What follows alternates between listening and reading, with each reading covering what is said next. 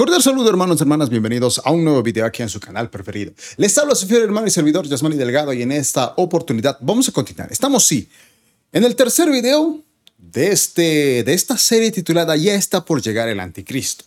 Muy bien, entonces, bueno, ya hemos analizado acerca de cómo sería su regreso, cómo tendría que llegar a la política, unificar todo lo que son las naciones para tener un solo gobierno, para que tengamos una sola religión. Y habíamos terminado justamente en el punto de que también iba a haber solo una moneda a través de la marca de la bestia, sea en la frente o sea en la mano, que nos tendríamos que sellar con la única manera que solo así pudiésemos comprar o vender. Ahora, entendiendo estos tres puntos, hermanos, que va a haber un solo gobierno, una sola religión, una única moneda, viene la pregunta que justamente habíamos terminado en la anterior lección, en el anterior video. ¿Cómo empezará? ¿Cómo empezará todo esto? ¿O cómo es que empezó todo esto? A ver, ¿por qué está sucediendo esto? ¿Por qué Satanás quiere establecer un orden mundial global? Porque sí, porque Satanás va a tener a este personaje, uno como entre nosotros, diferente, un ser humano, que lo va a hacer pasar como Cristo, por eso el nombre de anticristo. Recuerda que ese hombre va a tener un falso profeta que va a hacer señales y milagros. De hecho, habíamos dicho que ese mismo anticristo moriría sería asesinado, pero que luego resucitaría. Y ya no sería ese hombre, estaría ya con la potestad la autoridad del mismísimo Satanás. Pero, ¿por qué Satanás quiere establecer un orden mundial global? ¿Cuál es el punto de todo esto? Si leemos Isaías capítulo 14, verso 3 al 7, dice algo espectacular y fascinante. En la nueva versión, eh, nueva versión, perdón, Nueva traducción viviente dice lo siguiente, Isaías 14, verso 3 al 7. En aquel día maravilloso cuando el Señor le dé descanso a su pueblo de sus angustias y temores de la esclavitud de las cadenas, te mofarás del rey de Babilonia y dirás, el hombre todopoderoso ha sido destruido. Sí, se acabó tu insolencia, pues el Señor aplastó tu poder malvado y puso fin a tu reino perverso. El verso 6 dice, atacabas al pueblo con incesantes golpes de furia y dominabas a las naciones dentro de tu poder sofocante con una tiranía implacable. Sin embargo, finalmente la tierra está en reposo intranquila. Ahora puede volver a cantar. Examinemos este versículo, hermano, o estos versículos. Sabemos que por Isaías 14, hermanos, desde la antigüedad, Isaías, que fue escrita alrededor de 700 años antes de la llegada de Cristo, desde la antigüedad, hermanos, Satanás siempre ha querido ser como Dios. Por consiguiente, siempre ha querido imitar todas las cosas que el Señor hace en todas las maneras posibles. Por eso le decíamos que hasta el mismo nombre de anticristo es porque va a hacerse pasar por Cristo. El pueblo judío no cree en Jesús como el Mesías. Ellos siguen esperando y cuando ven a este anticristo, van a creer que Él es Cristo. Con señales y milagros, a tal punto que va a morir y va a resucitar. Es una completa imitación de lo que Cristo ya hizo en el pasado. Dios gobernando en lo alto de los cielos y Satanás queriendo estar por encima de él, otra imitación. El nuevo orden mundial, hermanos, está planeado por Satanás para adueñarse de todas las almas. Satanás sabe que su fin está por llegar. Pero él está buscando de todas las maneras posibles de que eso no ocurra. Este control mundial, una sola religión, una sola moneda, un solo gobierno, no es más que un plan diabólico. Y si analizamos esto en la vida misma, bíblicamente hablando, hermanos, cuando analizamos en el mismo momento donde vemos el Génesis, podemos ver cómo el ejemplo perfecto de esta unificación donde seamos uno, un solo lugar, para llegar justamente hasta donde está Dios, fue la Torre de Babel, en el momento donde comenzó la rebeldía. A ver, analicemos por favor la Torre de Babel. Génesis capítulo 11, verso 1 al 9. Dice lo siguiente. Hubo un tiempo en que todos los habitantes del mundo hablaban el mismo idioma, ojo, el mismo idioma, una sola cosa, y usaban las mismas palabras. ¿No le suena una sola religión, un solo gobierno, una sola moneda, todos unificados? Esto ya pasó en, en los principios de la creación, hermanos. Hubo un tiempo en que todos los habitantes del mundo hablaban el mismo idioma y usaban las mismas palabras. El verso 2 dice, al emigrar hacia el oriente, encontraron una llanura en la tierra de Babilonia y se establecieron allí. Comenzaron a decirse unos a otros, ojo, fíjese lo que se decían unos a otros, vamos a hacer ladrillos y endurecerlos con fuego. Y dice, en esa región se usaban ladrillos en lugar de piedra y la brea se usaba como mezcla. El verso 4. Entonces dijeron, vamos, construyamos una nación una gran ciudad, perdón. Construyamos una gran ciudad para nosotros con una torre que llegue hasta el cielo, una manera de llegar a Dios. No como Dios lo establece, sino ellos quieren llegar a Él.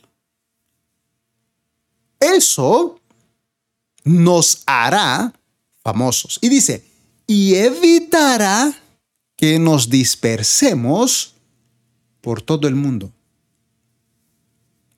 Fíjese la rebeldía que había en los tiempos. Queremos ser uno para llegar a Dios y que Él no nos disperse. O sea, queremos hacer lo que nosotros queramos. ¿Por qué? Porque recuerda el mandato que se le dio a Adán y Eva. Fructificad y multiplicad la tierra. Es decir, por todo lugar llénenla, no se queden en un solo lugar. Esa es mi orden, pero ellos dijeron no. Nos haremos uno solo, hagamos una torre hasta que lleguemos al cielo y le digamos a Dios, Señor, no queremos ser dispersados, no vamos a obedecer tu orden.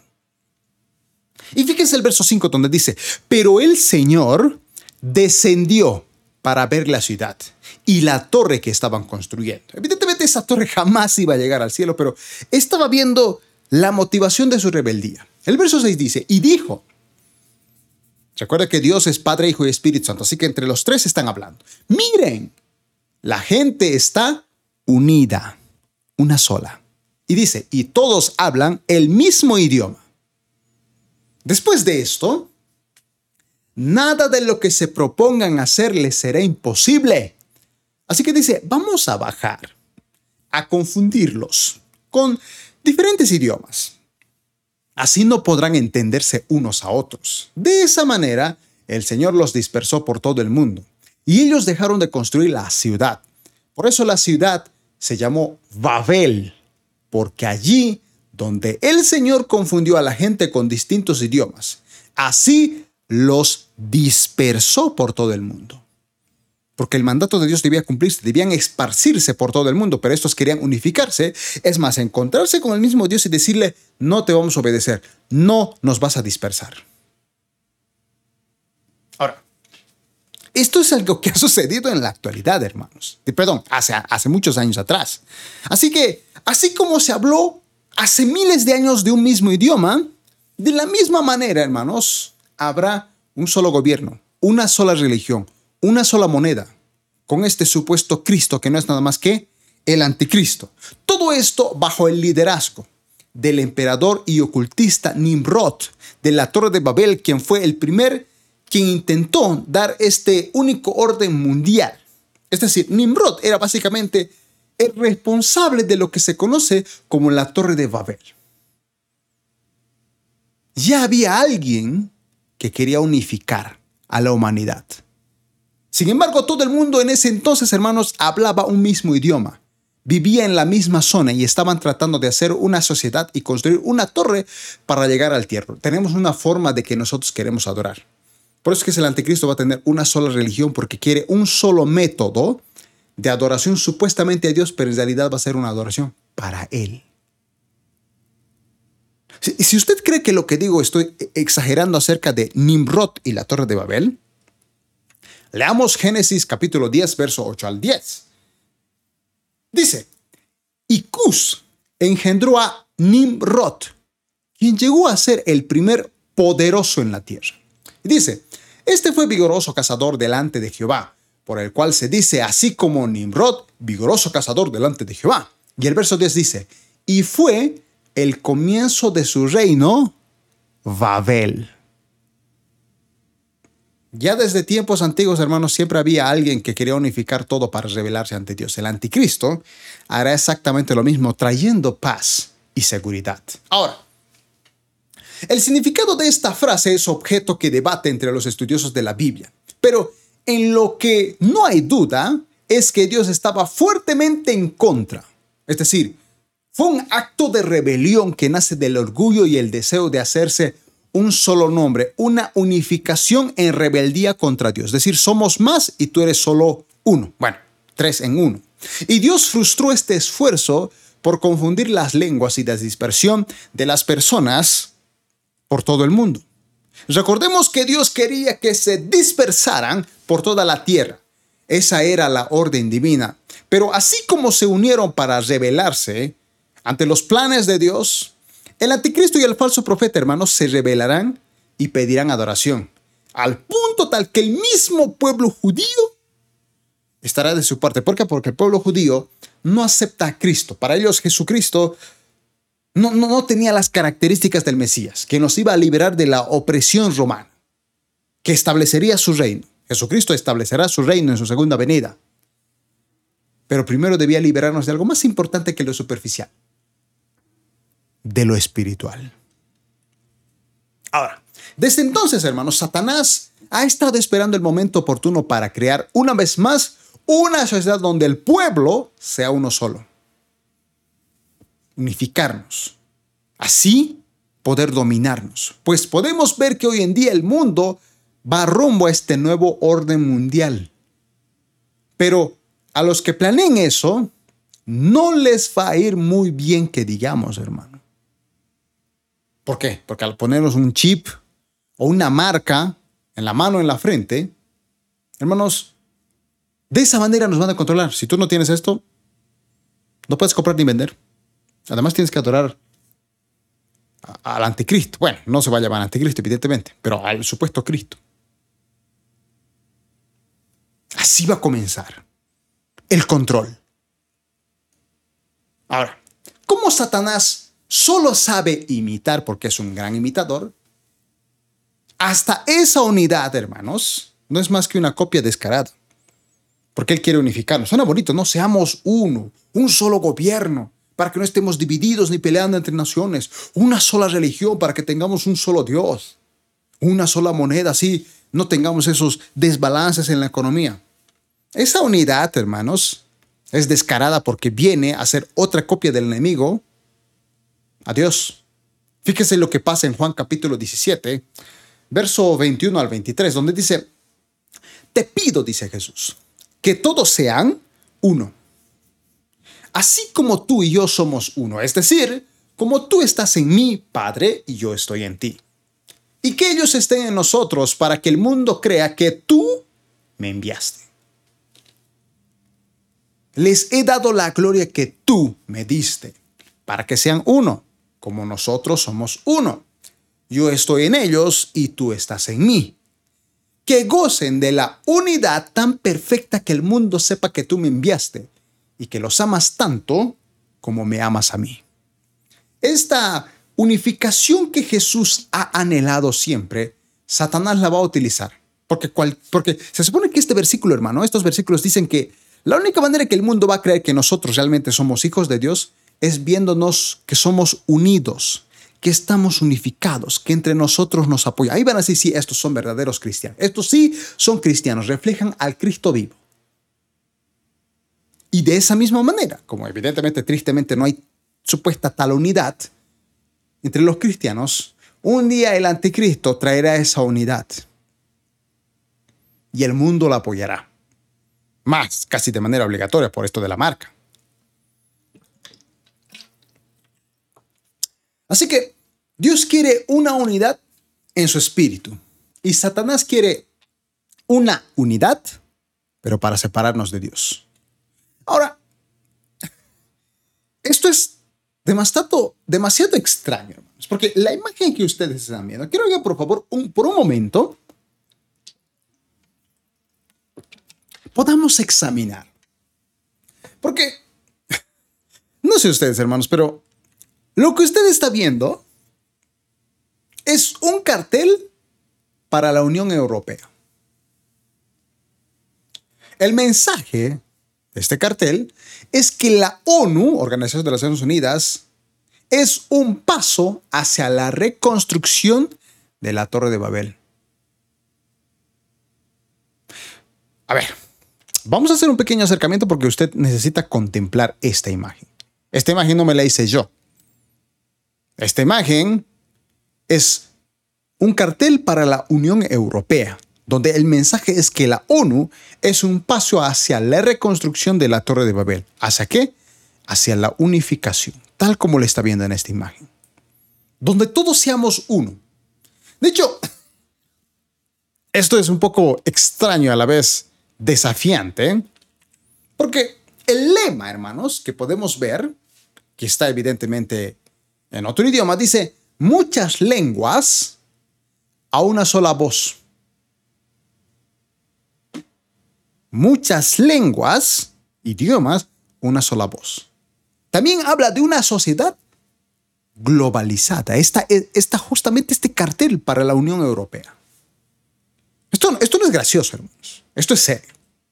Y por si acaso podemos ver que hay 11 estrellas por encima de la torre de la ONU, porque sí, parece la torre de Babel, pero según ellos esto es la ONU. Hay 11 estrellas por encima de la torre ONU. Están al revés, que es algo muy común en el ocultismo. Es decir, como que hay algo detrás. Hay algo detrás y oculto detrás de esta portada de este cartel. Por ejemplo, así que incluso, hermanos, la imagen que ustedes vieron hace un momento atrás, el edificio, están tratando de mostrar una versión moderna de la Torre de Babel. No sabemos en sí cómo haya sido la Torre de Babel. Hay muchas imágenes de, muchos eh, que, que, dibujaron durante años atrás, de más o menos entender cómo sería la Torre de Babel, aquella que quiere llegar al cielo, que evidentemente seguía en construcción. Pero fíjese, la Unión Europea, justamente la que hace este cartel para la ONU, es uno de los mayores pasos que va marcando el comienzo del gobierno global, donde todos seamos uno. Solo mire las imágenes, son bastante similares. ¿Hay algo detrás de todo esto? ¿Unificarnos sin que nos demos cuenta? Solo analicemos lo de esta pandemia, hermanos, que de hecho está habiendo un rebrote en distintas partes del mundo. Estados Unidos como que no ha mejorado a diferencia quizá de otras naciones. Están tratando de controlarnos a todas las naciones. Todos usen barbijos. Nadie salga de casa. Nos han controlado mínimamente. Ahora, esta otra imagen recalca perfectamente como, por así decirlo, de manera oculta, estamos viendo la torre de Babel, la unidad, la unificación descarada ante nuestros ojos. Esto evidentemente la gente común no se da cuenta porque no tiene a Cristo en el corazón y por consiguiente no tiene las revelaciones que están en las escrituras. Ahora, haciendo un análisis y una conclusión, hermanos. Muchas profecías de la Biblia se han cumplido. Muchísimas. La tecnología. Pero hay ciertas profecías que aún no se han cumplido, como la marca de la bestia. La llegada del anticristo. Son profecías que todavía no se han cumplido. Muchas se han cumplido, algunas no. Pero no cabe duda, hermanos, que un nuevo orden mundial se acerca. Ahora, ¿qué hacemos? Si a nosotros se refiere en lugar de luchar contra él o acaparamiento o planificación de un movimiento de resistencia, hay una cosa que tenemos que entender primero. Esto, hermanos, más allá de lo físico, es algo espiritual. Segunda Corintios capítulo 10, verso 4 al 6 dice, porque las armas de nuestra milicia no son carnales sino poderosas en Dios para destrucción de fortalezas, derribando argumentos y toda altivez que se levanta contra el conocimiento de Dios y llevando cautivo todo pensamiento a la obediencia de Cristo y estando prontos para castigar toda desobediencia cuando vuestra obediencia sea perfecta.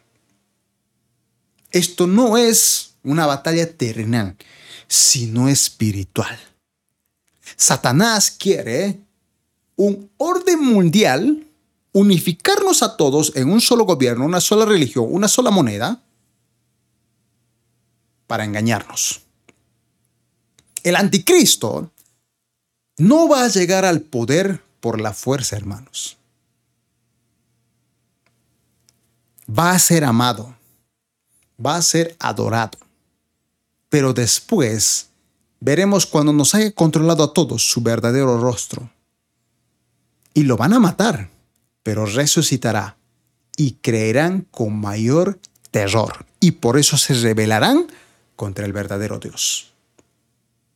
Pero aunque hay un anticristo, un falso profeta y un orden mundial, todos ellos serán por Jesucristo, hermanos, porque al final todo el mundo toma partido.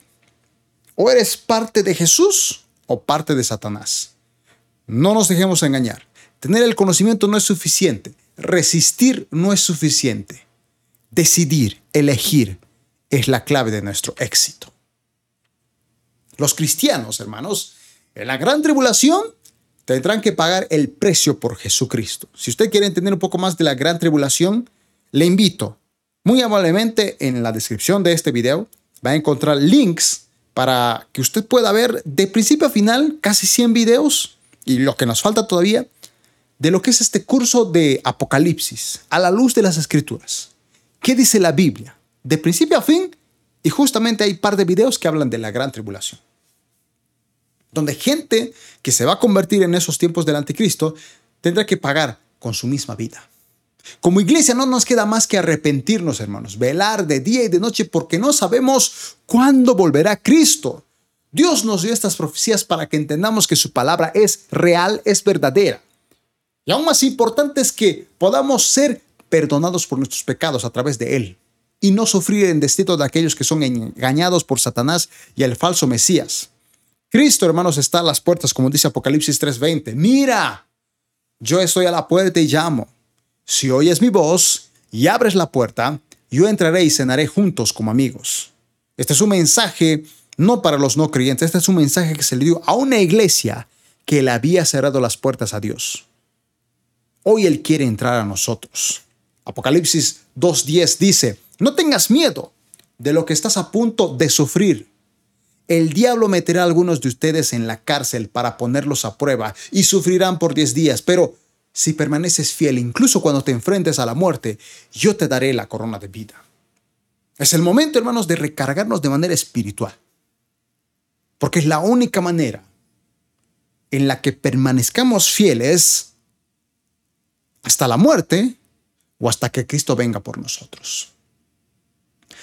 Concluyendo este tercer video del anticristo, hermanos, recuerden que la base bíblica que utilizamos en este canal no es más que basada en 2 Timoteo 3, 16 y 17, donde dice, toda la escritura es inspirada por Dios y es útil para enseñarnos lo que es verdad y para hacernos ver lo que está mal en nuestra vida nos corrige cuando estamos equivocados y nos enseña a hacer lo correcto. Dios la usa para preparar y capacitar a su pueblo para que haga toda buena obra.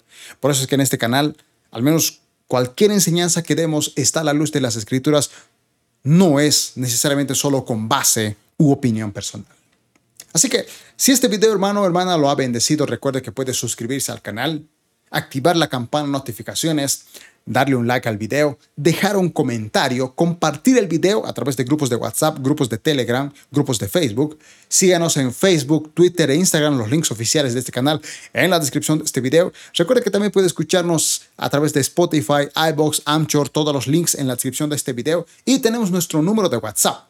Si usted quiere petición de oración o consejería, estamos ahí para servirle. Muy bien, amados hermanos y hermanas, que Dios los bendiga. Nos vemos en un siguiente video. Bendiciones.